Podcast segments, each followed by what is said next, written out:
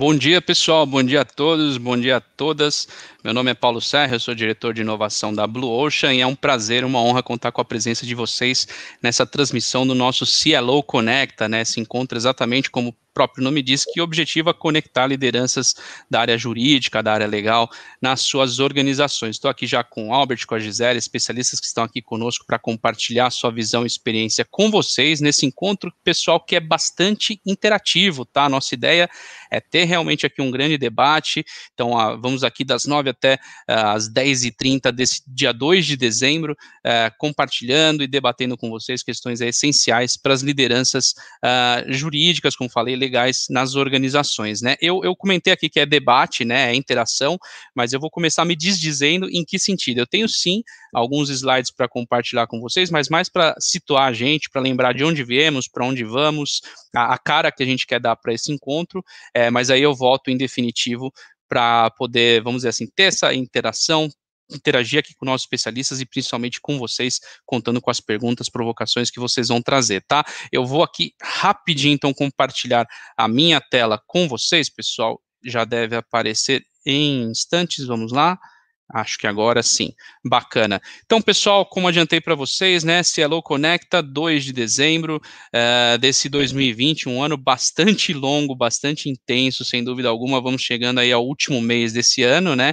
Esse encontro, Cielo Conecta, que é parte dessa iniciativa que é o C-Level Conecta, uh, essa série de encontros online idealizado e realizado pela Blue Ocean, né? Então, o CLO Conecta, ele é inclusive olhando para a série de encontros que a gente teve, né? Iniciamos em agosto com o CEO Conecta, setembro com o CFO Conecta, é, para as áreas financeiras, então para as áreas de tecnologia e informação tivemos o CIO Conecta em 16 de outubro e por último o COO Conecta agora em 6 de novembro, tratando das questões operacionais, purchasing, compras nas empresas dos mais diversos setores. Né? Então, chegamos agora ao Cielo Conecta, ao último encontro dessa série de projetos de 2020, né, dessa série que é o C-Level Conecta, uh, exatamente para interagir com vocês, tratar sobre questões que são essenciais para as lideranças jurídicas, para as lideranças legais uh, nas organizações, né? Isso tudo, pessoal, é estamos em um contexto digital, nesse contexto online, transmissões ao vivo, mas gosto de lembrar, isso tudo é parte do C-Level Summit, né? O C-Level Summit, acredito que todos, todas que estão aqui sabem, mas reforçando, é um encontro, esse sim, presencial, ele aconteceria originalmente em março desse ano, né? Mas como todos sabem, tão bem quanto eu, é, temos esse contexto aí de, de pandemia é, da Covid-19. É, foi bem em março que isso, vamos dizer assim, eclodiu, né? E nos colocou todos nesse essa quarentena, lockdown, isolamento e fase laranja, vermelha, verde, amarela. então a gente desde então, obviamente, esse encontro foi prorrogado, em princípio ainda para esse ano, mas optamos, claro, em função de tudo que está acontecendo colocar esse evento presencial para 2021. Mas, claro, não podíamos deixar essa comunidade de líderes né, é, desprovidos, desprovidas de informação ao longo desse ano, então montamos essa jornada de encontros online, esse C-Level Conecta, exatamente para tratar de várias questões, né, então questão jurídica, é, que tratamos hoje, questão de tecnologia, financeira, operacional, de forma digital. Enquanto não nos reunimos presencialmente, nos encontramos dessa forma, tá? Mas a gente ainda vai se ver presencialmente, sem dúvida. Gosto sempre de agradecer, né, a PicPay e a Dextra, são patrocinadores diamante dessa iniciativa, o C-Level Summit e toda essa série de encontros online, e também os nossos patrocinadores prata, a KMX, a Copastur, Pilot 7 e da Soul Systems, lembrando que somos parceiros da SPM nessa iniciativa e temos, por último, mas nem de longe menos importante, o Cubo, o Cubo Itaú, como o nosso parceiro. Somos powered by Cubo, então o nosso encontro presencial vai acontecer no Cubo, inclusive, aconteceria esse ano, vai acontecer no próximo ano, e é nosso parceiro também dessa iniciativa online, tá?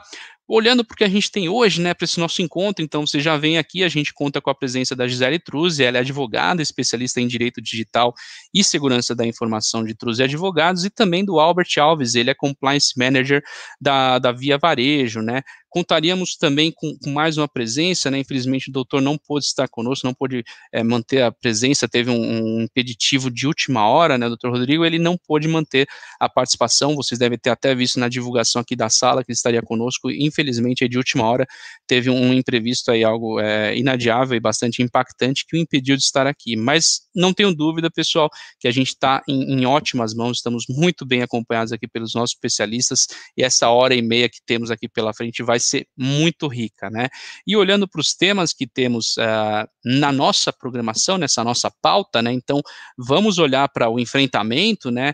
A esse cenário de Covid-19, próximos desafios aí sob a ótica, claro, do compliance, sob a ótica da área jurídica e provocando aqui nossos especialistas em algumas temáticas, né? Então, implicações dessa crise para os departamentos tanto de compliance como os departamentos jurídicos, uh, as questões aí do equilíbrio contratual, segurança jurídica em tempos como esse, né, em tempos de pandemia, e, e os riscos que, que, tempos como esse trazem e são às vezes inerentes ao negócio, e também, por último, uh, a governança e compliance diante disso, o que, que tem se feito, né, o que, que tem se achado de soluções de inovação dentro dessas áreas, né? Então, são algumas das provocações e óbvio que vão se somar as de vocês, as provocações, perguntas, angústias, desafios, que desde já convido todos e todas que nos assistem a compartilhar por aqui, tá bom? Pessoal, estamos aqui no YouTube, né? Então, 100% transmitindo no YouTube a partir de um estúdio nosso aqui, a sala em que estamos do StreamYard. O que, que eu quero dizer com isso? O que você está vendo agora tem um pequeno atraso aí, talvez uns 20 segundos de delay, e o que você comentar no YouTube tem mais uns 20 segundos de, de delay para a gente. Então, talvez eu não veja a sua pergunta na hora, em tempo real, mas certamente ela será vista e será direcionada. Então, não deixe de mandar suas provocações para nossos colegas que estão aqui com a gente, tá bom? Eu vou fechar aqui meu compartilhamento, vou estar tá em definitivo com vocês, vou colocar aqui nosso overlay do Cielo Conecta de volta, e agora sim, cumprimentando a Gisele, é, o Albert, bom dia, tudo bem, meus caros, como estão? Bom dia, Paulo, bom dia, Albert, bom dia a todo mundo que está assistindo a gente aqui, é um prazer, uma honra estar aqui é, juntos, mais distantes, né, nesse momento, foi uma honra ser convidada para esse evento online também. Estava é, bem ansiosa para o evento presencial é, quando vocês entrarem em contato conosco, né? No, no, ano passado já, seria em março, e aí foi adiado e foi adiado de novo, né? Aquela angústia e tudo, e aí a gente não teve outra solução senão migrar para o digital também, e eu acho que em termos de qualidade e interação a gente não, não vai perder em nada, né? E esperamos ansiosamente para esse dia do evento presencial. Sem né? dúvida. E muito, muito obrigada mesmo pelo convite. Espero é, trazer algumas ideias, algumas perspectivas aí do, do, ponto de vista do direito digital e da segurança da informação, que é a área que eu atuo, e poder contribuir aí com a, com a brilhante presença e participação de vocês. Perfeito, Gisele, ótimo. Albert, bom dia, meu caro, tudo bem? Bom dia, Paulo, bom dia, bom Gisele. Dia, Albert. Agradeço o convite de, de vocês Espero estar contribuindo com este evento, que é muito interessante e vai agregar Perfeito. bastante. Vamos lá. Eu queria começar, né, pelo princípio, como se costuma dizer, é, uma, uma, primeira provocação que a gente tem ali, né, é exatamente sobre a, as implicações uh, da Covid-19 para os departamentos jurídicos uh, e para os departamentos de compliance nas empresas. Né? A gente sabe que não são poucas uh, e obrigou a área, como a diversas outras, a, a se adequar da, de forma ágil, né? A, a, aquela coisa que a gente às vezes fala, é trocar o pneu com o carro andando, né? E, e, exatamente acho que a Gisele trouxe bastante bem esse cenário, né? A gente foi, eh, tomava as decisões aí de repente via que tinha que tomar uma nova decisão e prorrogou uma coisa e teve que prorrogar mais. Então, assim, a gente sabe que realmente a, a incerteza é algo que domina o cenário, né? Então, queria, Gisele, começar te provocando nesse sentido. Que, que implicações que essa, essa crise, vamos chamar assim, da Covid-19, você pode dizer que trouxe para o departamento jurídico e também, se possível, estender para o compliance? O que, que você pode compartilhar com a gente? Tá.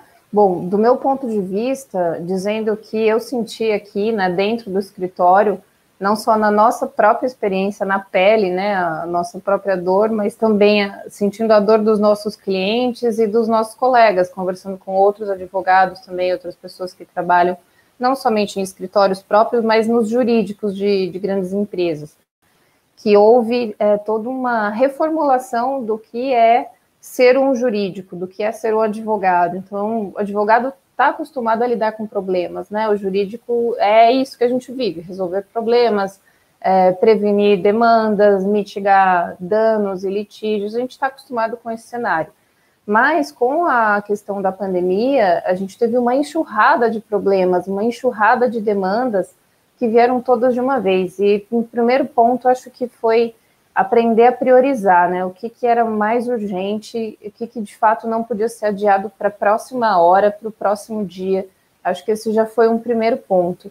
E, e aí, já indo na sequência, acredito que o, o grande ponto central para mim da atividade jurídica, seja em um escritório, seja em um jurídico, não importa o tamanho, foi uh, desenvolver o aspecto, né, um, um, ponto muito forte de renegociação. Acho que a grande palavra nos jurídicos é renegociação, fazer acordos, é, pactos, é, revalidações, é, diminuição de custos, é, tentar entrar num, num jurídico mais, vamos dizer, intermediador. Então, aqueles advogados que tiveram sempre um perfil mais combativo, eu digo, né, aquele advogado briguento, que é aquela coisa de filme americano que a gente vê, né, imagina que todo advogado é assim e acha que isso é muito bom, né, mas nem sempre esse perfil muito combativo e reativo começou a entrar em decadência já tem um tempo. E com a pandemia,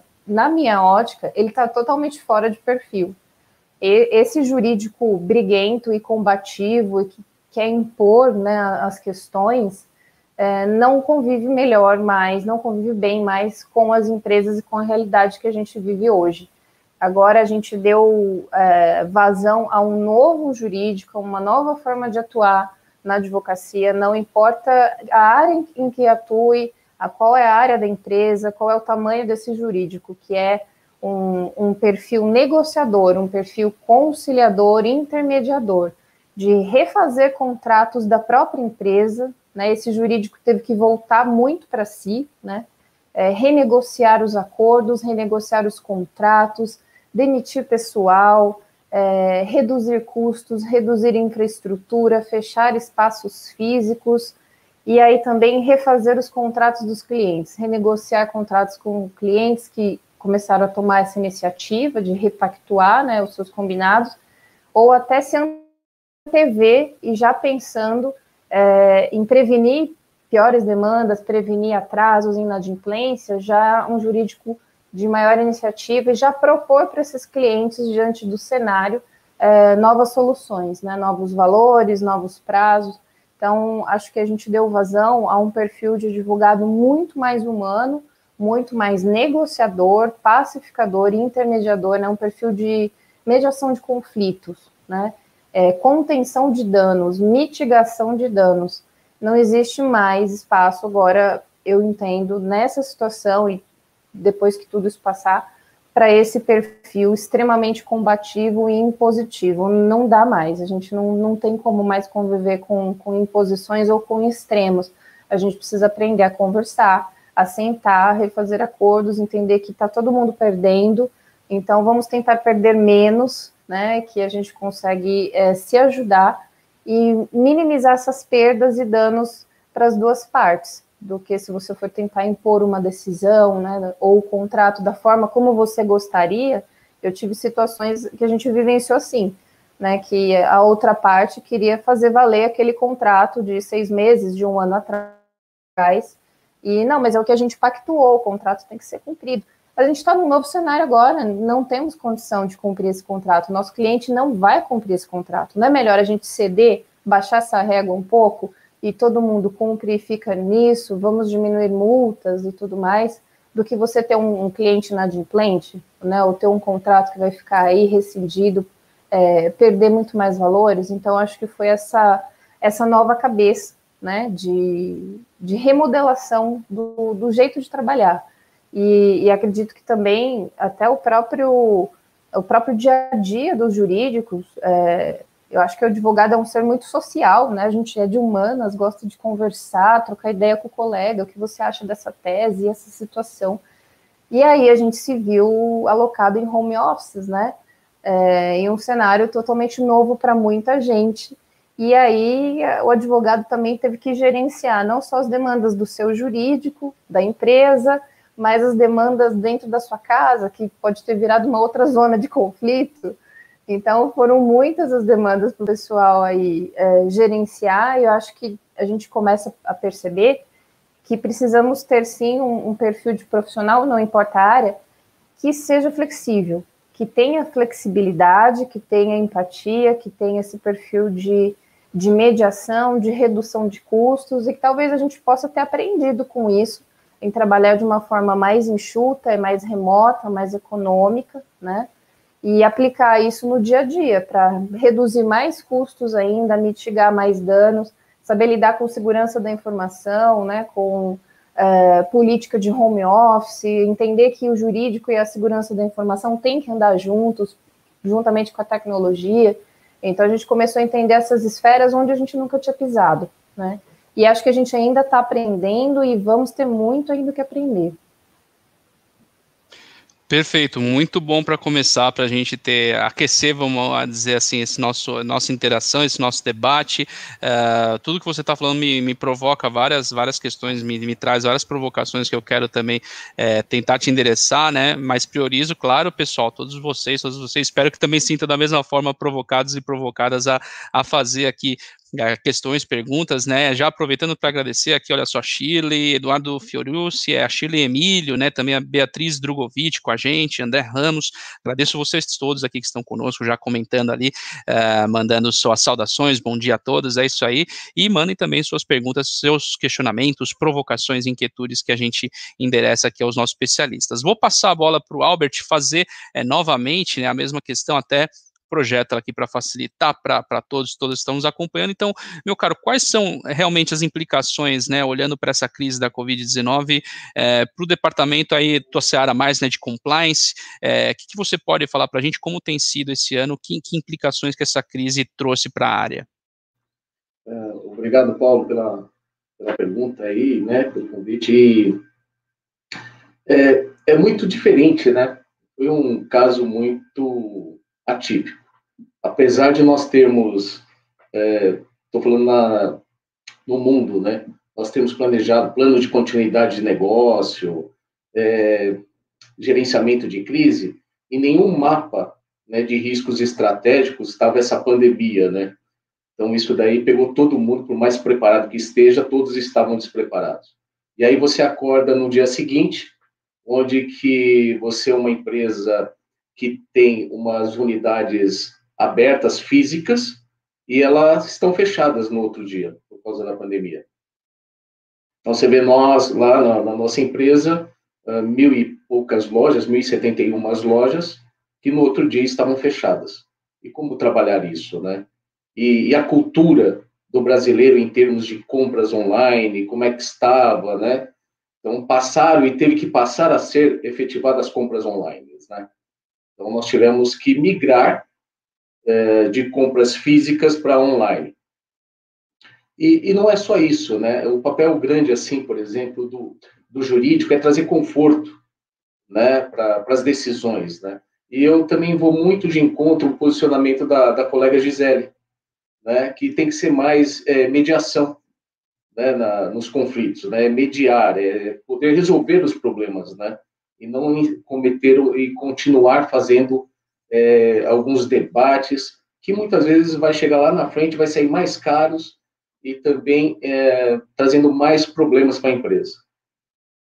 E quando nós falamos, por exemplo, disso, né, de, de pandemia, que vai para uma área de compliance, então você muda totalmente, porque hoje, é, fazendo até uma, uma reflexão, hoje estamos migrando um posicionamento de Estado, né, de Estado, na qual ele está terceirizando as atividades dele, muitas vezes, para a empresa privada.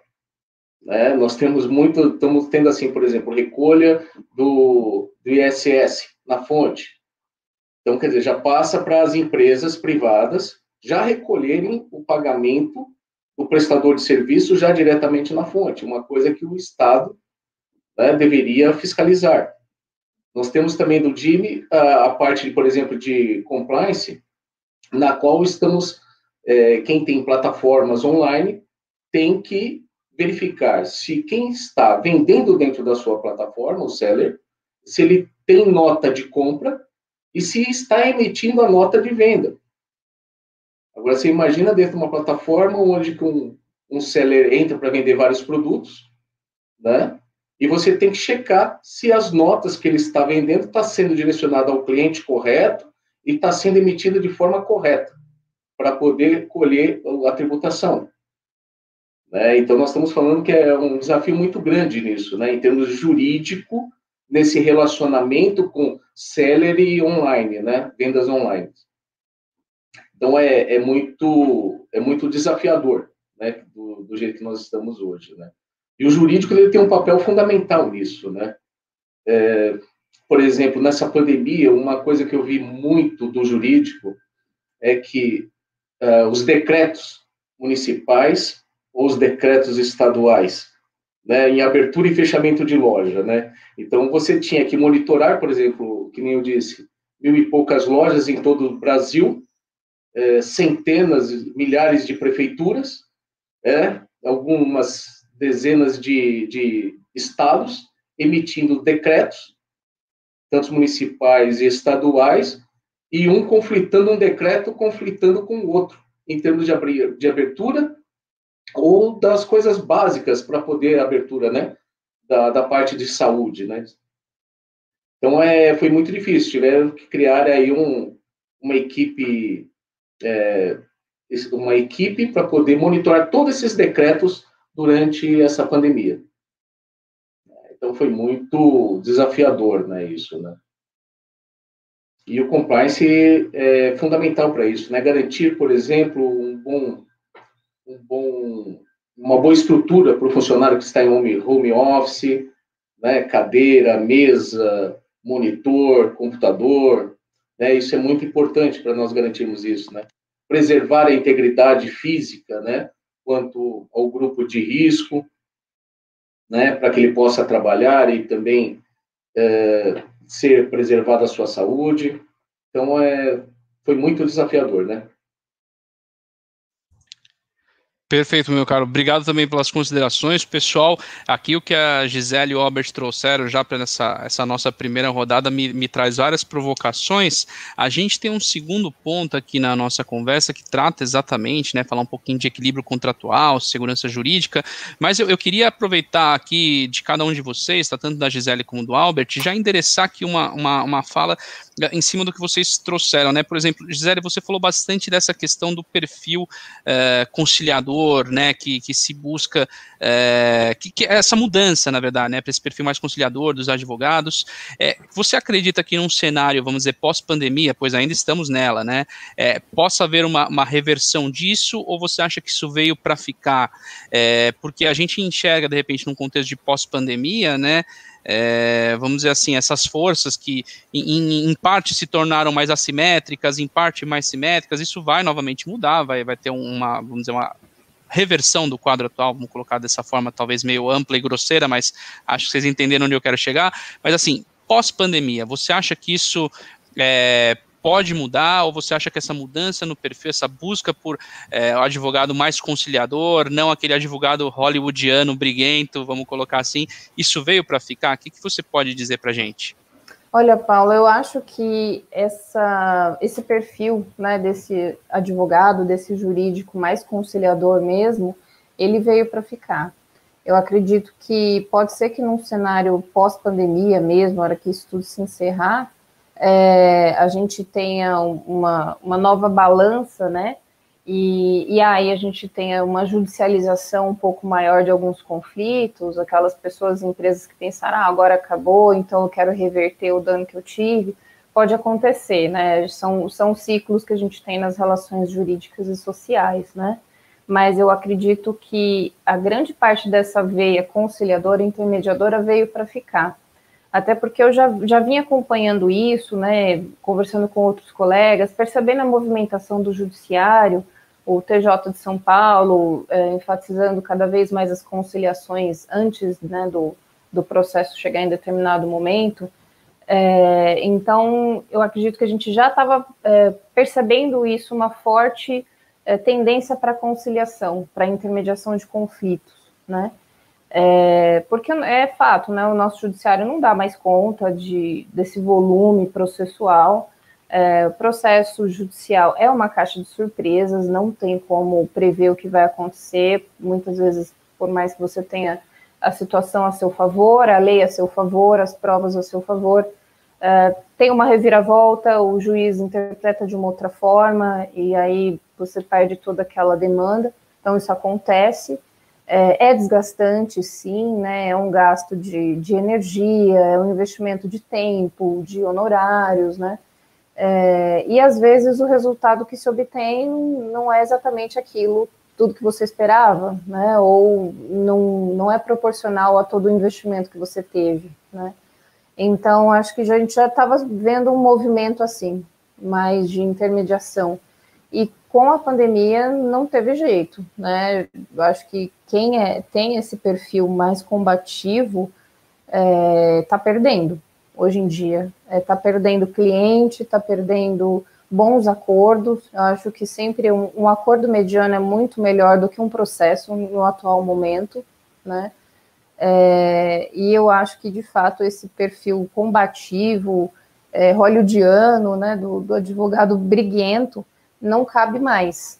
Então, é um, é um advogado mais é, intercessor, né, conciliador, um jurídico que escuta as duas partes, um jurídico, como o Albert falou, que esteja de verdade do lado do cliente, aquele jurídico que está ali com você na, na guerra, ali na, na arena, você sente que o advogado é o seu aliado. Por isso que eu acho que a transparência dos profissionais, do, dos jurídicos, hoje em dia, é essencial. Não dá para a gente ter um perfil de advogado que vai falar o que o cliente quer ouvir, né? Tem muitos profissionais que são assim. É, a gente precisa ser 101% transparente com o cliente e explicar para ele todas as situações, colocar todo, todas as cartas na mesa das possibilidades, as hipóteses, e municiar esse cliente de informação para que ele consiga ter a melhor decisão amparada por a sua técnica jurídica, né? Mas não dá mais para tentar convencer o cliente a, a, tomar um posicionamento, prometer algo que você não tem ideia do que vai acontecer. Então, a gente tem que ser muito transparente e, às vezes, até preparar o cliente muito mais para um cenário pessimista do que otimista, né? E falar para ele: olha, é, as chances são 50%, porque é, é isso que a gente tem, não sabemos o que vai virar, e vamos ver o que vai acontecer nessa situação. Então, acho que a gente não perde nada sendo 101% ético, sendo 100% transparente com o cliente. Porque se em algum momento é, o, o, cliente, a empresa, percebe que aquele advogado está tentando manipular a decisão do cliente, está tentando favorecer a situação, ah, para o advogado ganhar dinheiro, honorários e tal, ou defender a sua tese, lá na frente ele, ele vai perder toda aquela confiança que foi criada, né? A relação jurídica com a empresa, com a pessoa física, né? Advogado-cliente, ela é pautada na confiança, e essa aí é desde o início, né? Você cria confiança. Então não dá para a gente criar uma confiança sem uma base sólida, né? Então acho que essa questão da intermediação, da ética, da transparência, é, veio muito para ficar nas nossas relações hoje em dia e acho que por mais que as coisas podem mudar, né, a gente tem uma oscilação nisso, acho que e acho e espero que um bocado disso permaneça. Perfeito, muito bom. É, você, você falando aqui, eu fiquei pensando muito, né? Não tem que falar o que o cliente quer ouvir, mas o que ele precisa ouvir, né? E é isso que você falou: 101% de transparência, é, ser correto, lidar aí, é, da melhor forma com as situações é, e pensando a longo prazo, né? Não pensar no, no, no curtíssimo curto prazo, né? Muito bom. A gente tem, é, estou recebendo já algumas provocações aqui nos comentários. Eu só quero fazer uma primeira é, pergunta aqui para o Albert antes de, de passar para aqui já tem do Fábio, do André algumas provocações. Você começou, Albert, falando exatamente que assim nenhum dos mapas estava uh, desenhado realmente esse cenário de pandemia, né? A preparação. Eu, eu, até comecei o nosso encontro falando um pouco, né? Todo mundo trocou o pneu com o carro andando e ainda está trocando, né? Porque a gente está vendo que os caminhos não necessariamente são os que a gente tinha traçado, né? Aquele replanejamento, mas bottom line, a minha pergunta é, assim, realmente não tinha um mapa da pandemia, não estava previsto algo assim, mas é, do, do, que já tinha, vamos dizer, dos atuais mapas, modelos, frameworks, né, é, de compliance, o que, que você pode dizer que ajudou né, que, do que vocês já tinham, do que já se existia, mesmo nesse cenário tão incerto, né, porque certamente algo do que já tinha de framework ajudou nesse processo, né, mesmo com a incerteza, mesmo com não estar tá previsto uma pandemia, o que já se tinha estabelecido ajudou. O que, que você acha que foi decisivo nesse ponto? É, é estabelecer um plano, né, é, independente de ser uma pandemia e ter nível nacional, né, ou mundial até, o que que fez com que dá para se trabalhar numa crise dessa proporção é você ter um, um, uma célula de crise já estabelecida, né, uma gestão de crise estabelecida, que geralmente ela já foi prevista para crises menores, não desse tamanho, desse vulto do Covid, e também você tem um plano de continuidade de negócio bem estabelecido, né? Por exemplo, o CD está fechado, migramos para para online, como é que você vai distribuir, é, porque o Brasil é uma malha rodoviária enorme, né? Eu acho que um dos maiores fatores do Brasil, maior complicação do Brasil, é a malha rodoviária, é a logística, né, em todas as empresas, né? Como fazer uma boa logística? Em termos de custo, né, para agregar valor à venda do seu produto, à empresa, a logística é primordial, né? Porque você tem que saber, você tem impostos, né? ICMS em determinados estados, onde você tem que colocar um centro de distribuição para ter um custo menor né, naquela atividade de distribuição, e com a capilaridade é, que tem a, o Brasil, né, para você ter, como é que eu vou atingir lá no Amazonas a entrega de um produto comprado por online, né? Então, essa é a grande dificuldade. Você tendo uma gestão de continuidade de negócio, isso é muito importante e ajudou muito nisso. Tá? Quando você entregava por um CD, mas aquele CD você está com pessoas que não podem trabalhar, de qual CD que eu vou entregar? Como é que eu vou fazer essa entrega?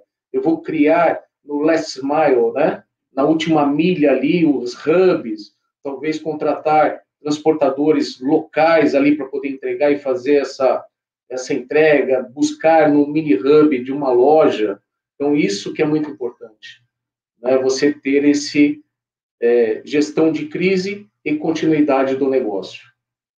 Né? Foi isso que ajudou Perfeito. bastante a gente a passar por essa fase, né? Perfeito, não, muito bom. É, Estava notando aqui, realmente, não tínhamos um mapa prevendo, pensando a pandemia, mas é isso.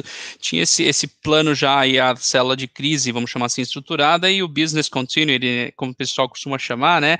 Essa, todo esse olhar para a continuidade do negócio já estabelecido e ajudam nesse processo, né? Muito bom para quem ainda talvez não tenha isso tão bem elaborado. Acho que agora, é, na marra, né, teve que ter, mas é, se ainda não tinha, né? é importante olhar para esses pontos. Eu tenho aqui uma provocação que está no, nos nossos comentários, vou, eu vou colocar aqui, é do Fábio Sturian, desculpa se eu pronunciei errado, Fábio, eu, eu acho, talvez aqui, Gisele, talvez converse mais com a sua seara, né, ele coloca, né, como considerar o fato de aproximação do jurídico junto ao negócio, extremamente importante, com a terceirização da área uh, pelas multinacionais, né? Acho que isso está um pouco aí na sua vez. O que, que você pode compartilhar é, com base no que você tem visto dessa questão aqui que o, que o Fábio traz para a gente? Tá. É, pegando o gancho na fala do Albert até, né, da experiência da própria Via Varejo, é, de direcionar essas demandas, né, e ter que startar a continuidade de negócios de um dia para o outro, é, lembrando aqui também do que passou os Estados Unidos, né, com o ataque de 11 de setembro, os planos de desastre recovery, eles vieram dali, né, dessa grande crise, desse incidente super trágico que eles enfrentaram. Eu acredito que com a pandemia a gente está aprendendo e vai aprender a desenvolver muitas questões operacionais, né, procedimentais, de segurança da informação, no setor de compliance, jurídico e tudo mais. E eu acho que talvez uh, a grande, a grande questão dessa resposta, né, do, do Fábio, né, é, é que talvez as empresas, isso, Fábio, é que as empresas tenham que criar pequenos comitês, né, um grupo de profissionais para fazer essa intermediação, né, com a terceirização dessas áreas pelas multinacionais, eu entendo que isso é uma, uma ideia que comecei a perceber.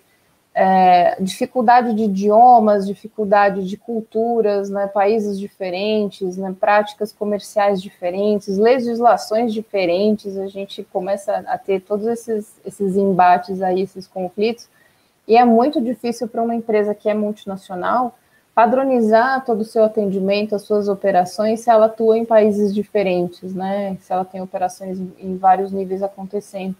Então, talvez criar é, grupos, comitês pequenos, mas multidisciplinares, que consigam fazer esse link é, de todas as áreas da empresa, né? Um, um profissional do jurídico, da TI, da segurança da informação, do marketing, que vai falar com, com essas unidades alocadas em cada país, em cada cidade, para ser o ponto de, de transmissão né, da, do contato da empresa, da sede num determinado país para as outras, né, na, no, nos outros, no, nas outras localidades.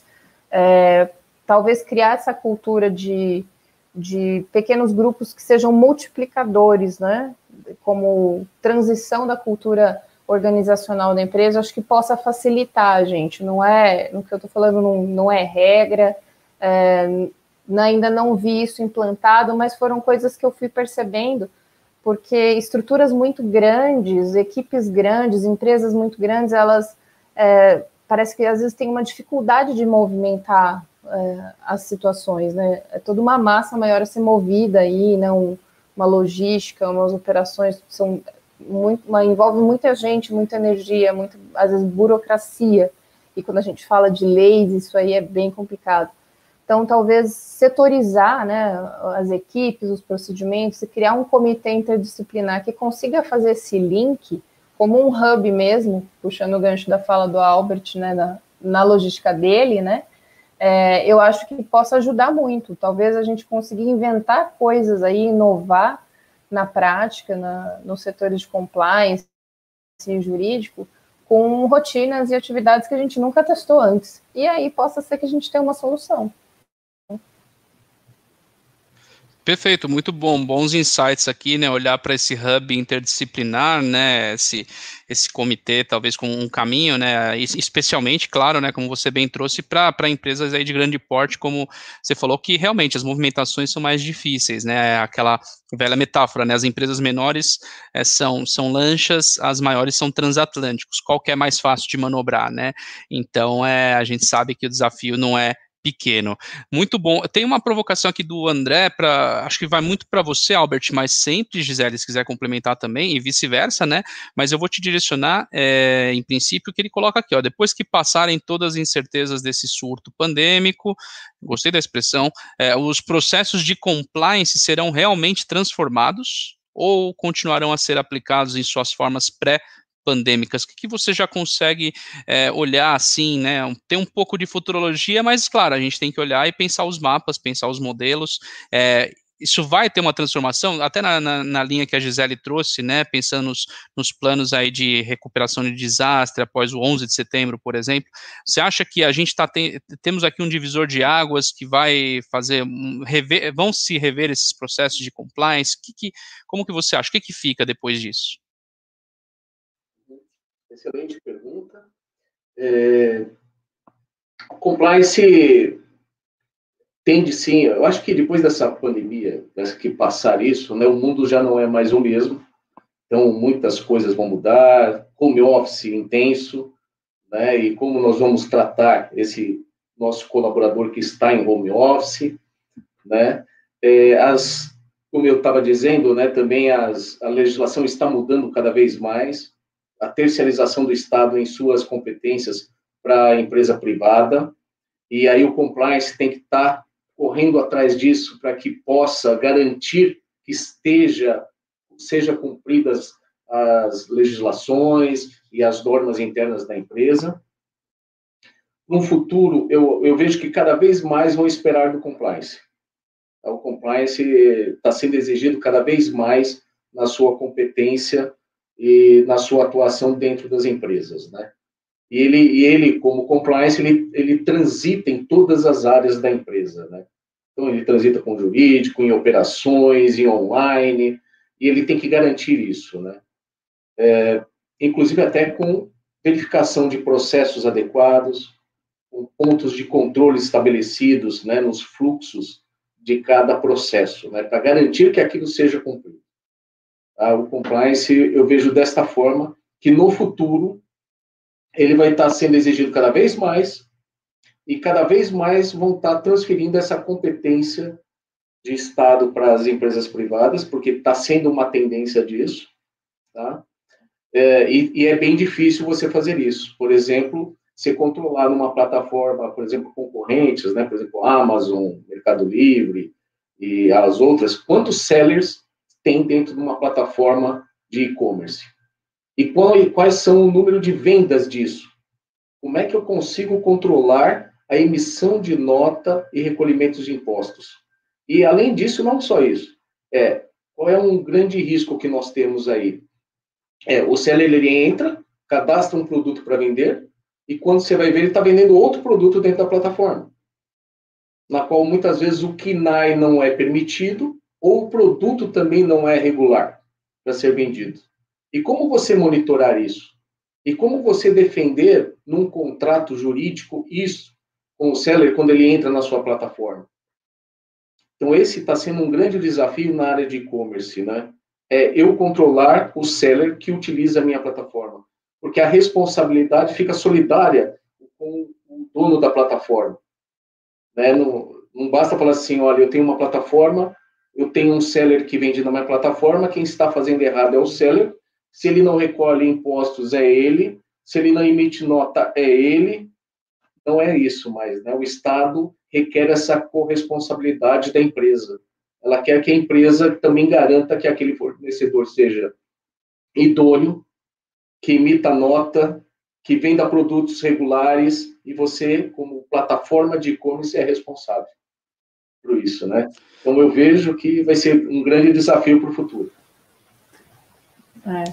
Perfeito, Gisele, ah, eu, eu quero, muito boa a, a sua observação, Albert. Eu até tenho visto, assim, é, uma impressão pessoal de que nesse atual momento, uh, não só o jurídico, por conta das soluções das demandas, dos problemas, né, mas principalmente o setor de compliance e a segurança da informação, por questões de home office e pandemia, são a bola da vez. Então, se esses três setores se derem as mãos dentro das empresas e conseguirem se alinhar e conversarem muito bem, estiverem integrados, falarem a mesma língua, eu acho que é mais da metade do caminho das empresas andado, né? É, e eu tenho visto o seguinte, é, acho que talvez nunca a gente tenha falado tanto em compliance recentemente quanto desde o início da pandemia. E eu percebo o seguinte: é, as empresas que já estavam em compliance com a legislação nacional, com as normas setoriais, elas tiveram um problema principal para lidar, que era a pandemia, todas as questões que isso envolve, né? As empresas que estavam levando as coisas, como a gente diz, né, no português, claro, empurrando com a barriga, de depois eu arrumo isso, depois eu vejo essa regulamentação, depois, eu vejo essa questão do compliance. Ah, tem a LGPD, né, a Lei Geral de Proteção de Dados. Ah, ela não entrou em vigor, depois eu vejo isso, e vai empurrando e vai empurrando. Passaram a ter, então, dois grandes problemas: o compliance e a pandemia, porque quem já estava compliance, já tinha casa arrumada, é, ficou mais fácil de, de, gerir a crise, de gerenciar as questões, as demandas, porque já tinha tudo estabelecido, já tinha as normas, as políticas internas e tudo mais. Uh, aí as outras empresas que, que estavam ainda um pouco desordenadas ficaram extremamente bagunçadas, e aí a gente tem um, uma montanha de problemas para lidar que começa a soterrar a própria rotina da empresa, né? Isso que o, o Albert falou da responsabilidade solidária, né, os exemplos que ele deu, é, eu lembrei de citar um, um, exemplo muito recente que a gente teve é, com a LGPD, a Lei Geral de Proteção de Dados, numa ação do Ministério Público do Distrito Federal contra um usuário né, do Mercado Livre que estava vendendo bancos de dados de, de pessoas ali, bancos de dados pessoais, é, dentro da plataforma Mercado Livre. Então, a LGPD entrou em vigor em setembro, essa venda estava ocorrendo agora, logo, vender dados pessoais sem autorização dos titulares desse dado é uma violação à LGPD. E aí o Ministério Público ingressou com ação contra o usuário diretamente e o juiz é, mandou o Mercado Livre simplesmente é, desativar o usuário, desativar o, o seller ali da, do marketplace. E eu fiquei pensando, poxa, caberia uma multa para o Mercado Livre nessa situação, porque é exatamente o que o Albert falou, a responsabilidade é solidária. Não tem como falar, ah, a culpa é do meu vendedor é ele que está violando a lei, ou não, eu só dou a plataforma. A plataforma não é só isso, ela é tudo isso. É, é o canal de vendas, é o que coloca aquela venda no mundo. Se a sua plataforma permite que um indivíduo viole uh, qualquer legislação nossa, a sua plataforma passa a ser é, também é, um, um agente infrator dessa lei. Então, não tem como se isentar de responsabilidade, né? E aí a gente começa a perceber que nessas situações, nesses tipos de ações judiciais, é, pode vir a ser uma tendência mesmo das plataformas que tiverem os seus sellers é, violando alguma legislação nossa, a plataforma acabar recebendo uma multa. Não foi o caso desse exemplo, né, da, dessa ação do Ministério Público contra esse vendedor, mas caberia, né, juridicamente falando, caberia uma multa, porque no caso o Mercado Livre permitiu que ele é, vendesse esse tipo de produto, né, um pacote de, de dados pessoais e violasse a lei indiretamente, a plataforma também é uma violadora da, da lei, né, permite o mesmo ilícito. Então, eu acho que a gente vai começar a ter cada vez mais divisão de responsabilidade né, nesses novos formatos, hein? Perfeito, muito bons, muito bons comentários, começam a me, me fazer refletir até é, sobre alguns pontos, né? Eu sei que obviamente não é o business de todos, todas estão aqui com a gente, mas é, traçando um paralelo seria como se você fosse proprietário de um shopping center e uma das lojas que lá está está vendendo algo ilegal, ou como se você tem uma loja e dentro da sua loja tem uma pessoa lá dentro vendendo algo igualmente legal, né? Isso seria obviamente eu estou falando uma coisa que para todos e para todas é óbvio que é, é não é aceitável, mas a gente gente, na parte do online, acaba eventualmente acontecendo isso se não tomar esse cuidado, né? E, e é um desafio, né, Albert, você até me corrija se eu estiver errado, que não é necessariamente é, por conta, entendo, da pandemia, né? Essa coisa dos marketplaces, né? Já é algo que está acontecendo bastante, é muito estratégico e é, e é acho que para quem compra, para quem vende, é, mas com a pandemia isso acelerou muito, né, nesse contexto de compras assim online é, explodindo, né, no melhor sentido que a palavra pode ter, é, isso acelerou muito, né, sem dúvida. Perfeito. Eu, eu tenho uma, uma, uma provocação aqui, pessoal, para a gente seguir até, voltando aqui agora, a gente já digrediu, mas por um ótimo motivo, acho que foi um debate bastante oportuno, mas na nossa programação a gente falava também, e é uma provocação que eu quero fazer para vocês, queria começar com você, Albert, exatamente, e eu coloco aqui para todos aí também, é, questões de equilíbrio contratual, né, e, e, segurança jurídica em tempos de pandemia, os riscos do negócio, né, é, como que ficou, é, que questões que você consegue enumerar considerar, assim, né, principalmente nessa parte contratual, Albert, que as organizações devem estar atentas, têm de estar atentas nesse momento e manter a, o foco é, passado esse período, porque a gente sabe que muita coisa, muita mudança veio para ficar. O que, que você pode falar assim de contrato que é importante estar é, tá no equilíbrio contratual num contexto aqui de pandemia? É, quanto a esse ponto, acho que Neste, na época de, de pandemia, é você ter um contrato onde que você coloque que você pode solicitar a documentação necessária do, do outro lado, do fornecedor, né, para que você possa checar isso. E assim você evitar processos trabalhistas, é alguma verificação que você precisa fazer em virtude de legislação, né? Acho que esse é um dos fatores primordiais para o compliance. É você ter cláusulas que possam é, permitir com que o tomador de serviço esteja a condição de solicitar as documentações que ele precisa para checar se a atividade está sendo feita adequadamente, né? Porque não só antes da pandemia, né? Antes, mas é, geralmente o Estado cobra das empresas que ele pegue toda a cadeia, né? Toda a cadeia de distribuição né, desde lá do produtor a responsabilidade, como até a venda do, do produto que você fez, e falando de, de, de comércio, né? Então, nós temos que garantir que toda essa cadeia de produção deste produto seja fiscalizada pela empresa tomadora de serviço. Nós estamos falando, por exemplo, de trabalho infantil, trabalho similar a trabalho escravo. Então, eu, toda vez que eu tomo um serviço de um, de um prestador de serviço ou de um fornecedor, eu tenho que saber se ele não tem, está infringindo lá trabalho infantil, trabalho escravo, se ele está desmatando, se ele não está desmatando, se ele está jogando alguma coisa é, no, no, ambiente, né, no meio ambiente. Por isso que também é importante as empresas terem a due diligência de entrada de fornecedores e prestadores de serviços. Tá? Para ver se não é um PEP, né, se não é uma pessoa politicamente exposta, né, para ver qual é a atuação dessas pessoas e tal. Isso é o que garante a lisura nestes contratos né, e a lisura da prestação de serviço junto à empresa e garante o nome das empresas, né? Perpetua né, a atividade econômica exercida pelaquela empresa contratante. Então, é isso que eu acho que os contratos, o importante nos contratos é ter as cláusulas bem definidas de regras. E, e o que eu aprendi também no decorrer é o seguinte, né? É melhor você estressar bastante na elaboração do contrato, na negociação, do que depois você tentar tratar isso depois do contrato estabelecido. Né? Você pode aceitar um contrato ali mais ou menos, ah, não, vamos assim porque está mais ou menos, abre mão aqui, abre mão ali e vamos para o serviço. Aí dá um problema, fica mais caro, fica mais difícil. Então, a melhor parte é eu estressar bastante na negociação e no contrato, porque depois fica mais fácil se eu tiver um problema. Perfeito. Foca no soneto, porque depois a emenda, né, não, não, é, não é. é o ideal, né?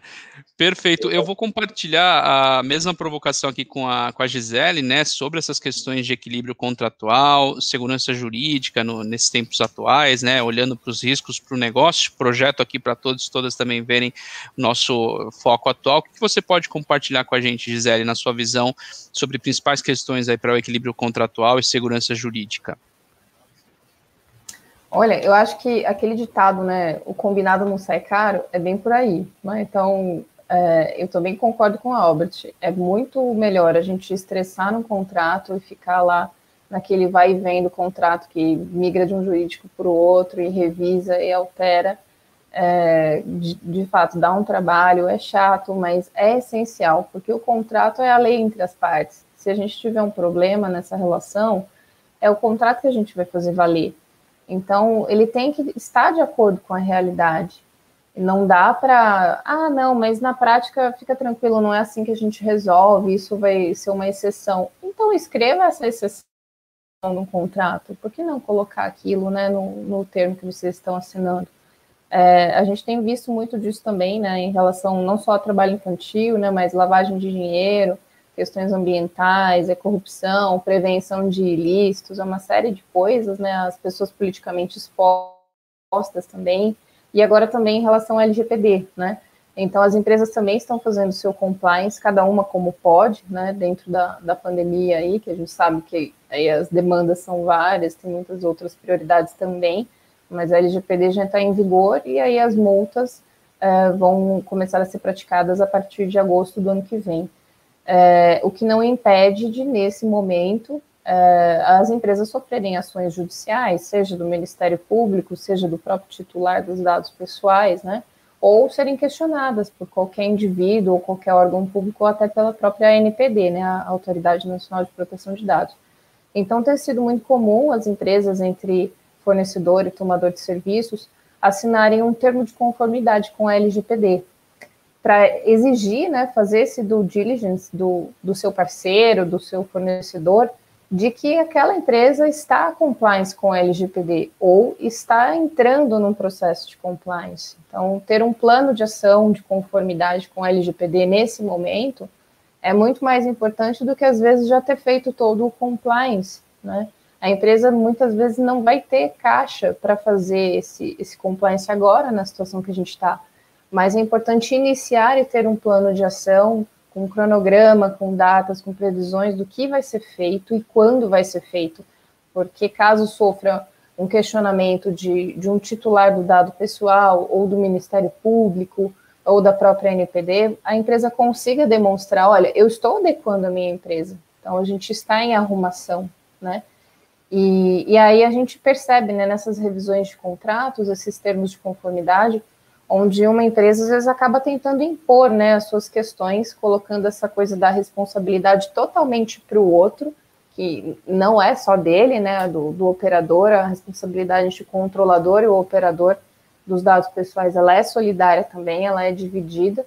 E aí a gente teve até um caso bem específico, um exemplo aqui que eu queria compartilhar com vocês, em que era um, uma empresa cliente nossa, para a qual a gente está prestando consultoria de adequação LGPD, e eles receberam esse termo né, de conformidade é, de um parceiro comercial deles ali, e era assim, como a gente fala, era um contrato extremamente leonino, né? Em que o parceiro colocava toda a responsabilidade no nosso cliente com uma multa que era mais do que o valor do contrato. Eu falei, bom, já começou errado. Primeiro ponto, a responsabilidade é dividida. Pela LGPD, ela é solidária. É, segundo ponto, a responsabilidade só vai ser maior para vocês se isso ficar comprovado numa auditoria ou no processo judicial, numa perícia. É, e terceiro ponto, a regra contratual né, do, do, direito civil, a multa não pode ser maior do que 50% do valor do contrato. É um limite a gente tem, senão eu vou começar a torcer para o contrato dar errado, né? E aí eu falei para eles, não, não, vamos questionar essa cláusula, vamos revisar lá com esse parceiro e expus para eles, né, olha, a gente tem que é, diminuir essa régua porque não é assim que a LGPD fala e o nosso próprio direito civil. E aí eles me retornaram com o seguinte: olha, eles disseram que no contrato tá assim, mas na prática não é bem assim, que isso só vai ser é, executado de fato se tiver provas. Então fala para eles escreverem isso. Qual a dificuldade, não é? Então a gente precisa ter, se a prática não vai ser essa, isso é, só tá lá no papel para constar. Então vamos refazer. Por que não colocar a realidade ali nesse documento? É esse documento que nos vincula. Então, é, é, bem isso, é estressar o contrato ao máximo para que ele é, seja condizente com a realidade, né? Perfeito, Gisele. Muito bom. Obrigado, Albert. Obrigado, Gisele, pelas considerações sobre esse ponto, né? Volto a projetar aqui, né, pessoal? Então, é, colhendo aí alguns comentários sobre questões de equilíbrio contratual, segurança jurídica, olhando nesse cenário atual de pandemia e os riscos inerentes ao negócio nesse contexto e pensando no olhar para os contratos e para sua segurança jurídica. Teve um ponto aqui que o, o Albert trouxe e a Gisele estressou, e eu queria provocar vocês dois, queria agora inverter, começar com a Gisele, que é essa questão da, da segurança do contrato, de, de despender um tempo na sua elaboração, na sua confecção, na reflexão acerca do contrato, é, mas a gente tem também é, uma necessidade, a gente sabe que isso nas empresas, principalmente é, quando tá, trabalham com muitos contratos, com muitos parceiros, fornecedores e tudo mais, a gente tem a questão da celeridade, né, agilidade, né, ser rápida.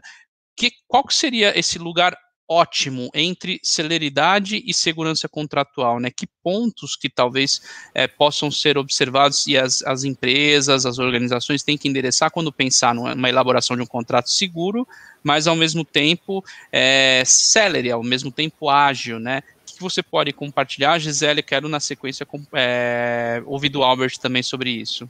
Tá. É, eu penso que a empresa já tendo ideia né, e prática dos tipos de relações jurídicas que ela tem ali, ela já pode tomar uma iniciativa de já criar minutas padronizadas desses contratos, né? E desdobrando essas minutas, pensando em cada tipo de relação jurídica comercial, é, ou com colaborador, com fornecedor, parceiros, né? É, que ela possui e desenvolver essas minutas padrão, atualizadas de acordo com a LGPD, de acordo com as questões de compliance, de lavagem de dinheiro, de corrupção e tudo mais, sempre fazer essas revisões dessas minutos, muitas vezes a cada seis meses, né? Alocar algumas pessoas do jurídico para repensar essas minutas. Será que essas nossas minutas padrão estão atualizadas? É a melhor forma mesmo agora, no momento que a gente vive? Quando foram feitas é, essas minutas? A gente tem, tem empresa que não tem, vai desenvolver um contrato somente quando surge aquela necessidade, né? ou é, recebe do, da outra parte a minuta deles ali, né? Uma coisa, às vezes, dependendo de como é redigido, é uma situação mais imposta, né? Então, é, é uma forma que eu vejo de a empresa começou a crescer. Opa, vamos parar um pouquinho para pensar aqui na nossa estrutura interna e desenvolver os padrões nossos seguros de documentação jurídica e aí fazer um esforço mesmo de elaborar todo tipo de contrato, de termo, o que for preciso, para deixar isso pronto e atualizado, e aí começar a então a convidar esses parceiros, clientes, fornecedores, olha, a gente tem um novo modelo agora, vamos assinar esse modelo, e aí já tomar essa iniciativa de repassar isso pronto, e aí quando chegar uma nova relação, um novo contratante, nós temos a nossa minuta padronizada, né? não, não agir mais nessa sob demanda, né? Quando eu tenho a necessidade, eu tenho a urgência aí que eu vou pensar em desenvolver, então a gente começa a ter é, maior demora nisso. Então, eu penso que as minutas padronizadas, atualizadas a cada a seis meses, mais ou menos, já pensando com essa cabeça, não só de jurídico, mas também alocar alguém do compliance, passar para uma pessoa que é da equipe de segurança da informação, ter uma outra leitura, com outro olhar, eu acho que isso amarra bastante e dá uma agilidade muito grande nas empresas. E que agora, no, todo mundo no, no virtual, é o que a gente precisa, né? Celeridade e agilidade. Perfeito, muito bom. Pessoal, é, estamos aqui com um debate bastante oportuno, né, sobre as principais questões que é, estamos observando aí para a área jurídica, né, para as lideranças jurídicas legais de compliance das organizações. Então, reforço, né, não deixem de fazer suas perguntas aqui na parte de comentários do YouTube. As perguntas que vieram a gente já endereçou, mas é, sempre priorizaremos aí as questões de vocês. Não deixem passar dúvidas, né, como se costuma dizer, se não há dúvidas, há dívidas. Então, não vamos sair daqui com dívidas, aclarando nosso nossas dúvidas, tá? Voltando aqui na pergunta que eu tinha provocado a Gisele e falei que ia provocar o Albert também, então sobre parte contratual, né, é, falou-se bastante aqui sobre a segurança dos contratos, a, a importância na sua elaboração, é, na, na, na, reflexão sobre o contrato, suas cláusulas, mas, óbvio, isso bate também, temos que ter uma celeridade, uma agilidade, né, então a Gisele trouxe algumas considerações bem importantes, né, é, padronização, algumas minutas, pensar nisso, e, e Albert, o que, que você pode trazer para a gente, né, qual é esse lugar ótimo entre segurança contratual e celeridade quando se pensa na elaboração de um contrato, na sua uh, na reflexão, até mesmo na execução de um contrato. O que, que você pode compartilhar com a gente? É, é, foi bem colocado pela Gisele aí, Gisele, ponto de vista da celeridade, né, das minutas já padrões, é importante. É, antes da gente chegar no contrato, né, eu vejo que a celeridade, porque a celeridade, o objetivo principal qual é? É a contratação do fornecedor para que ele possa fornecer ou prestador de serviço para já começar a prestar serviço. Em algumas empresas, né, é, a velocidade é tão grande que eles querem pôr a prestador de serviço e o fornecedor antes de fazer o contrato. Quando você vai fazer o contrato, ele já está prestando serviço. e aí já está tendo uma relação comercial, uma relação lá econômica já com a empresa. Então, o difícil nas empresas é você garantir que esse fluxo seja correto, como a suprimentos, compras, é, escolher o, o, o, fornecedor adequado, né, que vai nos vai atender com o produto que nós queremos adquirir adequado, o cadastro perfeito deste fornecedor, deste prestador de serviço, a verificação financeira, a verificação de compliance, a verificação tributária dele, se ele está enquadrado corretamente. Então, toda essa parte tem que ser célere e antes do contrato, né? Porque depois que você estabeleceu aquilo, você vai passar para a área jurídica elaborar o contrato, né? E aí vai definir o escopo lá, que vai ser personal, personificado, né, o escopo daquele prestador de serviço.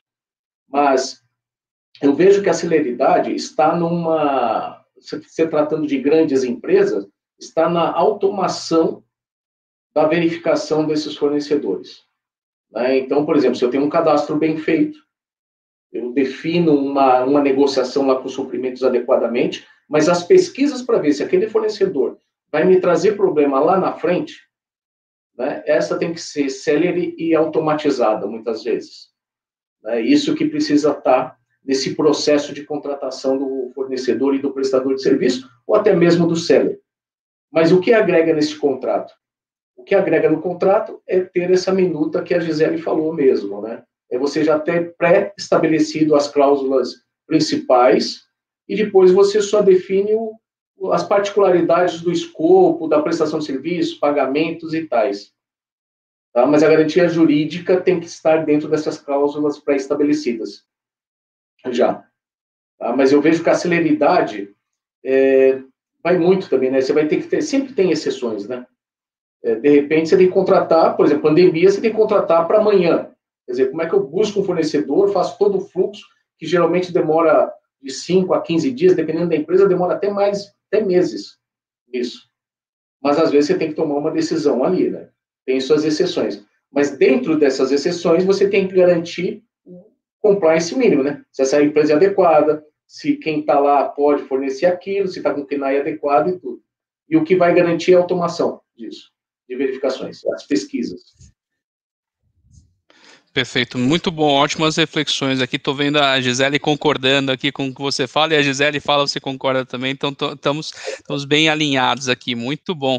É, tem um, um, ponto aqui, até uma provocação aqui nas, nos comentários que está direcionada para você, Gisele, e eu vou até colocar aqui, porque realmente é, vai em linha, vai ao encontro de alguns pontos que você endereçou aqui sobre LGPD, inclusive, né? Então, se você pode, de forma geral, é, comentar sobre é, desafios e tendências de, desse privacy by design e privacy by default, pensando em LGPD, né? Toda essa a transformação e aceleração digital do contexto de pandemia. O que, que você pode falar para a gente de forma objetiva? Ah, bem legal essa pergunta do, do André, né? Porque a LGPD até já era para ter entrado em vigor há muito tempo no nosso país, antes da pandemia, né? E aí ela foi sendo só prorrogada, prorrogada e, e entrou em vigor em setembro. E foi mais uma coisa que a gente viu essa sensação de trocar a turbina do avião com o avião voando, né? Foi também isso que todo mundo está se deparando com essa situação. Então, é, quando a gente pensa em, em, privacy by design, né, privacy by default, dentro do, do contexto da LGPD, é pensar na privacidade desde o princípio da concepção de uma ideia. É, a gente fala que a privacidade, né, dentro da LGPD, ela é extremamente importante, mas a privacidade, ela não existe só no nosso país por conta da LGPD. Ela já existia. A gente já tinha aí a Constituição Federal, o nosso Código Civil, Código de Defesa do Consumidor, o, o próprio Marco Civil da Internet, os princípios do Marco Civil ali que já falam em questões essenciais sobre privacidade, sigilo e tudo mais. Então, a gente tem que pensar em toda a criação é, de uma ideia, de um aplicativo, de um site, de uma solução, de um contrato, em fazer isso, essa atividade nova, esse novo produto ou novo serviço, pensando dentro do nível máximo de privacidade. Então, conceber a ideia, conceber o produto, pensando no nível máximo de privacidade aonde que agora a gente mudou a, o polo da relação, né? A privacidade, a, eu digo que a, aquela faixa de sintonia, né, de a gente pensar nos rádios antigos, do, dos anos 80 até, aquela faixa de sintonia, a equalização da, da privacidade, ela está na mão do titular do dado agora. Ela está na mão do usuário. Cabe a ele definir se ele vai minimizar essa, essa faixa de privacidade ou se ele vai aumentar mas a empresa, ao colocar no seu produto, o seu serviço no mercado, ela tem que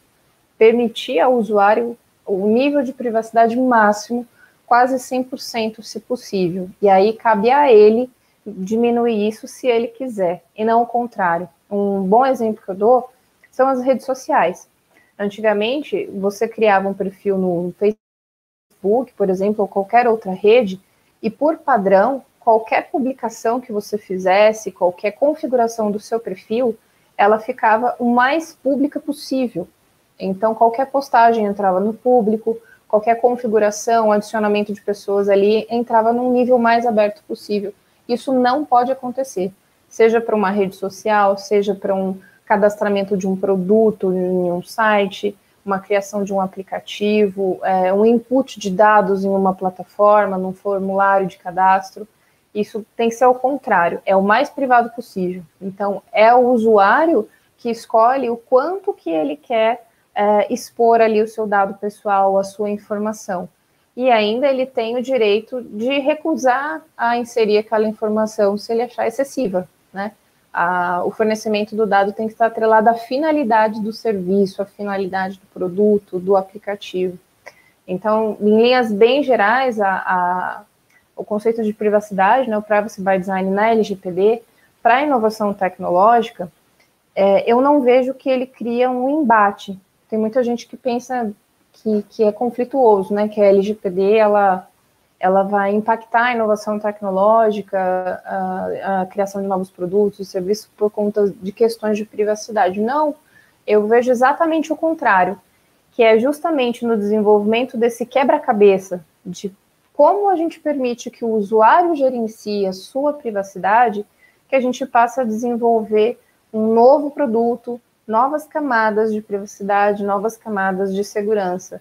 Diante da, dessa dificuldade em como colocar né, dashboards de privacidade para o usuário gerenciar, eu acabo tendo novas ideias, eu tenho outras inovações, e isso, obviamente, é, pode gerar um, um destaque para a empresa, fomentar o desenvolvimento tecnológico, essa empresa que consegue desenvolver isso, né, os, manter os princípios da LGPD no desenvolvimento dos seus produtos, dos seus serviços, e estar compliance com a lei, ela acaba saindo na frente. A, a LGPD acaba sendo um, um fator que impulsiona essa empresa no mercado. E, obviamente, passa a melhorar aí a balança comercial é, e pode ajudar a gente a sair da crise econômica pensando no seguinte, se a gente conseguir demonstrar que a nossa empresa está compliance, a gente pode é, participar de relações comerciais com países europeus que o GDPR, né, o Regulamento Europeu sobre a Privacidade lá fora, ele exige que os países ali da União Europeia é, só tenham relações comerciais com países que comprovem que possuem uma legislação específica sobre privacidade. Então, se sua empresa aqui está compliance com a LGPD, ótimo, ela pode fazer transações comerciais com os países europeus, você pode fazer transferências internacionais de dados com esses países europeus. Então, uma, você pode fazer parcerias comerciais com aplicativos estrangeiros, empresas estrangeiras, por exemplo. Então, eu acho que isso pode impulsionar a gente, né, a, a sair dessa situação. Muito bom. Eu queria, eu tenho uma provocação aqui para o Albert, mas antes disso eu queria pensar um tema de tudo que você trouxe aqui, Gisele. Em algum momento você colocou, por exemplo, é, se um consumidor está preenchendo um cadastro, ele saber o, o grau de informação que ele vai compartilhar, ele poder escolher sobre isso. É, para quem está nos ouvindo, isso quer dizer que, na prática, a, por exemplo, os cadastros das empresas, a gente sabe que algumas em maior ou menor dimensão vão ter isso, né? Tá aqui o Albert da Via Varejo, é, é super recorrente isso, se a pessoa quer fazer uma compra, por exemplo, online, seja é, dali ou do marketplace, é, ele faz um cadastro. É, as pessoas não vão ter mais, as organizações não vão poder ter mais questões obrigatórias é, para a pessoa responder, ou essas questões vão ter que, de alguma forma, serem respaldadas exatamente pela, vamos dizer assim, pela comprovação da, da relevância delas para aquele processo de compra, estabelecimento de uma relação, né? Porque também há o lado, obviamente, da segurança da empresa. Minimamente, ela tem, na minha compreensão, ela tem que ter um nome, um CPF, alguma coisa para que ela possa prestar um serviço ou vender um produto, né? É onde que fica essa, essa relação ótima aí, né?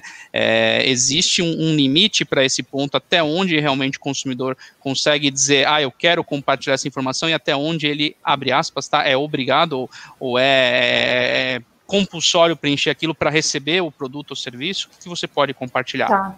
Excelente a tua pergunta, Paulo, porque muitas pessoas ficam é, com isso na dúvida, né? É, e começam então, ah, eu não vou informar o meu CPF na compra porque eu não quero dizer meu CPF. Mas se você não informar seu CPF, não há emissão de nota fiscal. Como que a empresa vai emitir? É uma informação necessária, né? Então a gente tem alguns princípios aí da LGPD, que seria a finalidade as informações solicitadas têm que estar de acordo com a finalidade daquele serviço, ou finalidade da venda de um produto. Se eu for comprar em um site, né, num, e-commerce, é estranho se o site pedir meu tipo sanguíneo ou o nome da minha mãe. Eu não preciso dar essa informação para fazer uma compra online, né? Então, não são informações necessárias. Aí esse site está extrapolando o princípio da necessidade. Então, eu posso, diante disso, me recusar a informar é, esses dados. E, em contrapartida, a empresa tem o legítimo interesse de ter algumas informações essenciais do consumidor é, para suas operações, né? É, ela não pode pedir tudo o que ela quiser, o que ela gostaria. Elas têm que estar atreladas a essa necessidade. Então, é a coleta mínima de dados que são necessárias para aquela finalidade.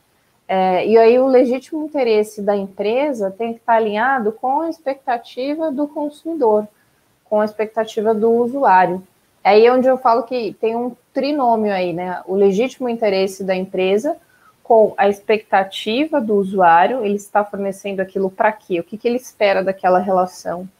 E qual que é a finalidade dessa relação? Qual a finalidade do fornecimento desse dado?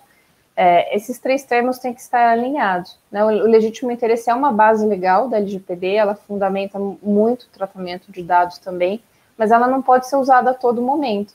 Porque se essa exigência da empresa extrapolar as informações mínimas necessárias, o consumidor pode se negar a fornecer esses dados. E em contrapartida, a empresa tem algumas questões legais que ela vai precisar até armazenar dados é, além de um limite de tempo que o consumidor gostaria. Então, informações fiscais, né, tributárias, vai ter que guardar no mínimo por, por cinco anos. E aí o consumidor pode ter tido uma experiência ruim de compra num determinado e-commerce e ele quer excluir é, os dados dele daquela base. Ele tem o direito de requisitar isso. Claro, é o direito de acesso, né? Tá, tá na LGPD.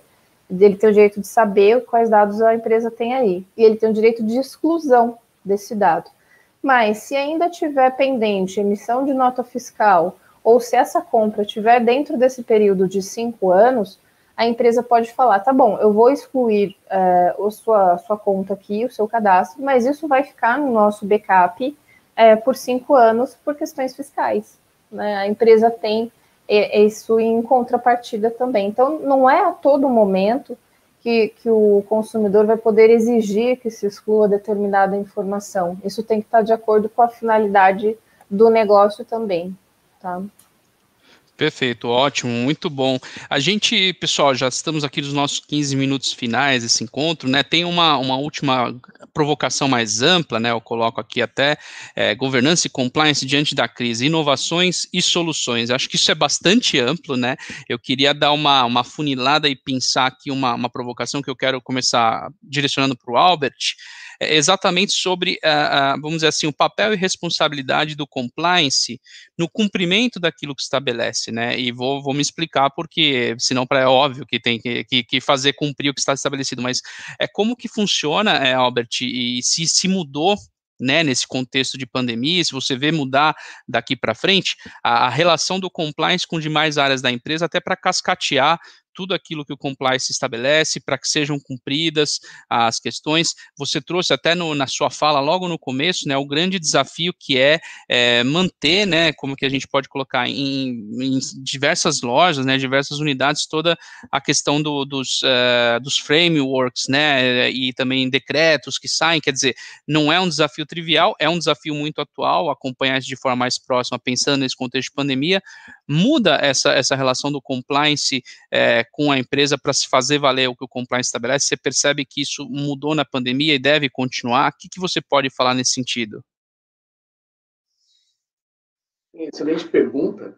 É, muda sim, tá? E eu já tenho uma visão que o compliance ele não pode ser considerado um xerife, né?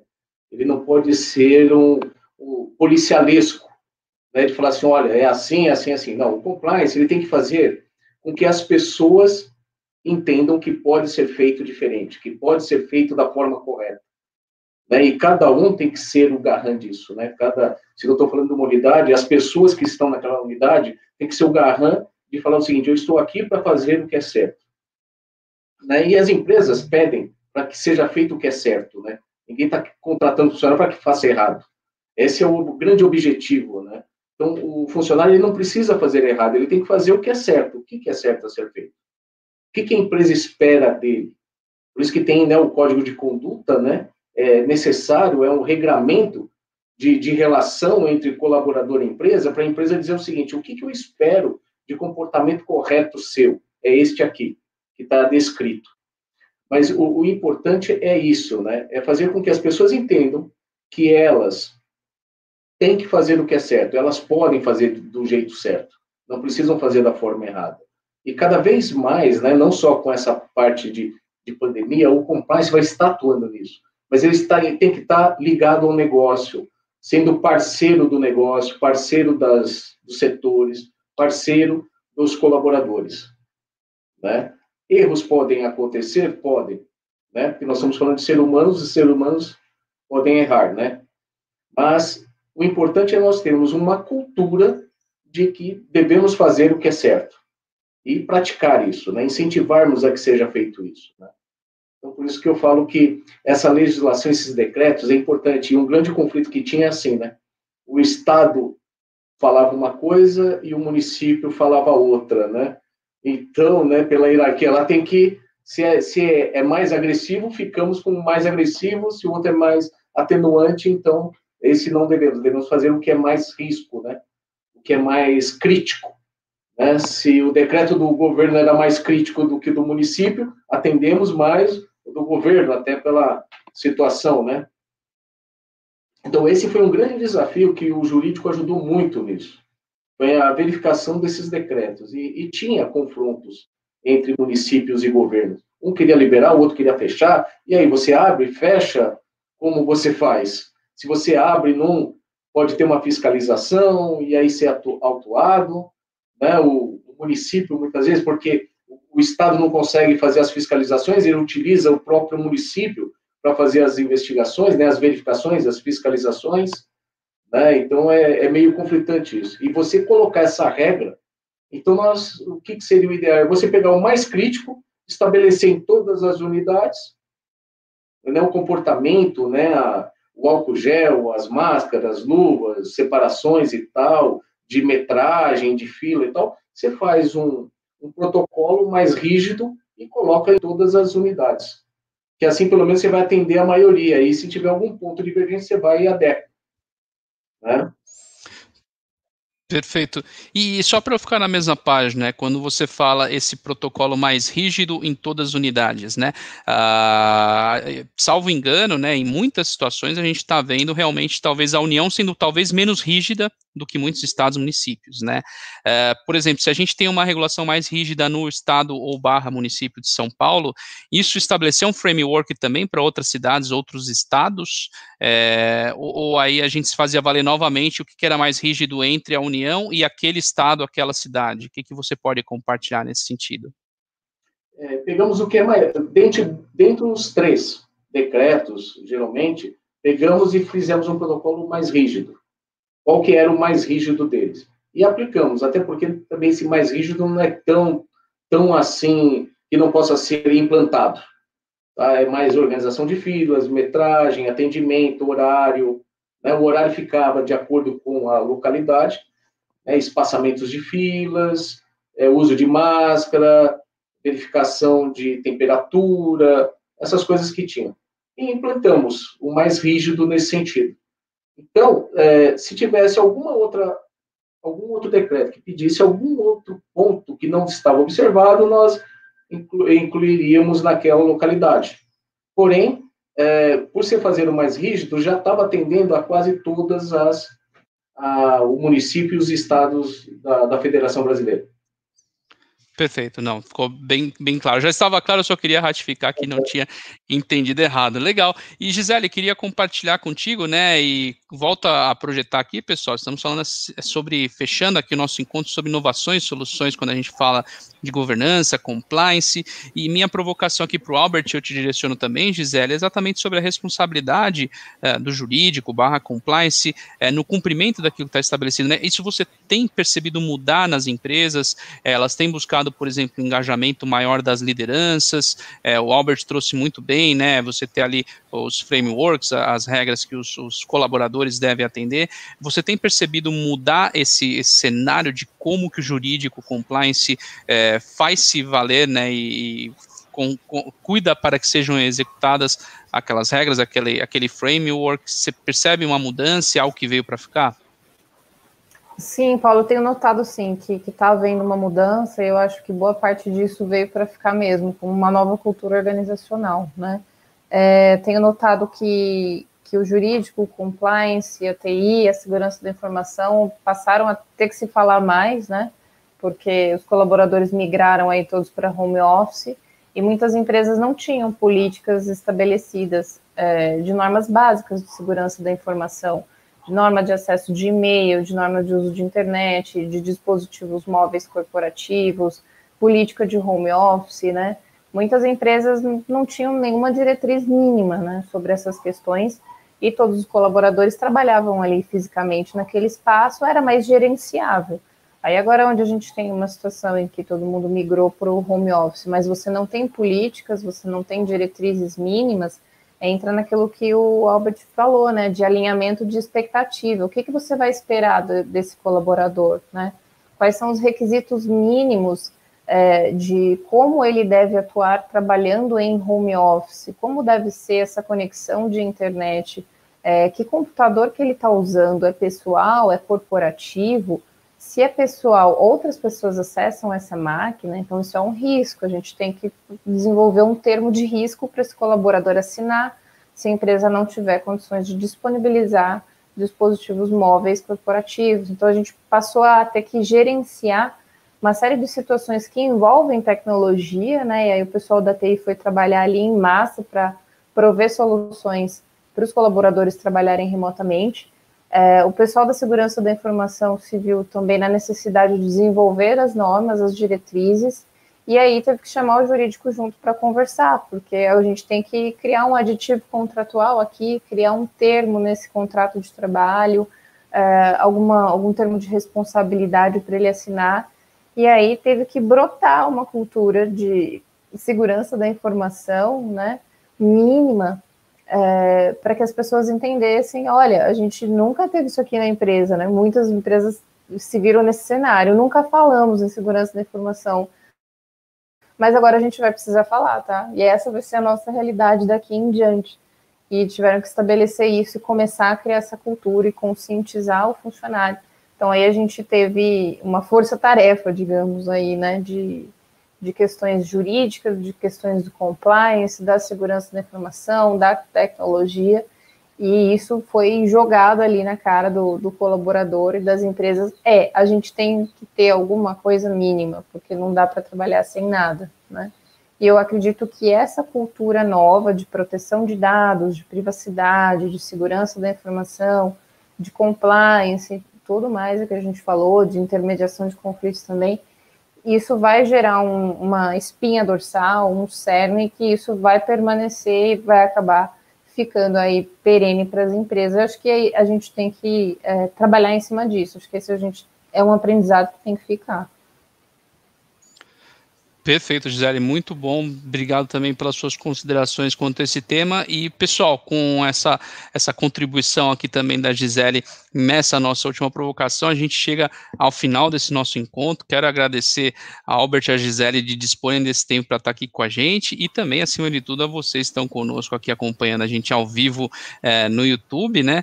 É, lembro todos, todas estão aqui com a gente, né, pessoal, que inclusive aí no YouTube onde vocês estão, vocês estão no canal da Blue Ocean e aí tem playlists específicas do, de toda essa série de encontros do, do C-Level, né, do C-Level Conecta. Então, começamos em agosto falando para CEOs, depois CFOs, né, lideranças financeiras, também lideranças de tecnologia e da informação no CIO Conecta, e por último, agora em novembro, falamos com as lideranças operacionais de Procurement Facilities com COO Conecta. Fechamos agora 2 de dezembro, né, mês de dezembro aí desse ano tão longo, último mês desse ano bastante desafiador, fechamos agora com esse encontro para as lideranças jurídica, uh, de compliance, governança nas organizações e certamente fechamos aqui com chave de ouro essa série de encontros. Então, convido vocês a acompanharem aqui no nosso YouTube é, todas essas, essas publicações desses encontros, essas lives, por assim dizer, estão todas aqui no nosso canal e também, obviamente, a, a curtir e seguir o canal para que recebam todas as notificações que tivemos daqui para frente. Fecho aqui, reiterando aqui a Gisele ao Albert meu agradecimento, né, para este momento atual, como se costuma dizer, é o que tem para hoje, né, temos realmente que estar nesse contexto de isolamento, de distanciamento, é, mas tenho certeza que isso vai passar, a gente vai se encontrar, se dar as mãos, mas agora, é, realmente, o importante é ficarmos é, preservados, preservadas ainda nesse isolamento, então, pessoal, na medida do possível, se possível, fique em casa é, com saúde, é, que certamente esse momento vai passar. Gisele, Albert, obrigado pela participação de vocês. Convido a abrirem os microfones e a gente se despede aqui de forma conjunta de todos e todas, todo mundo falando ao mesmo tempo, aquela coisa bacana de fechamento de encontro. Muito bom estar aqui com vocês. Obrigado. Muito obrigado, Paulo, Albert. Muito obrigado. Foi muito legal, pessoal. Tchau, tchau, pessoal. Até a Até próxima. Tchau, tchau. tchau. tchau.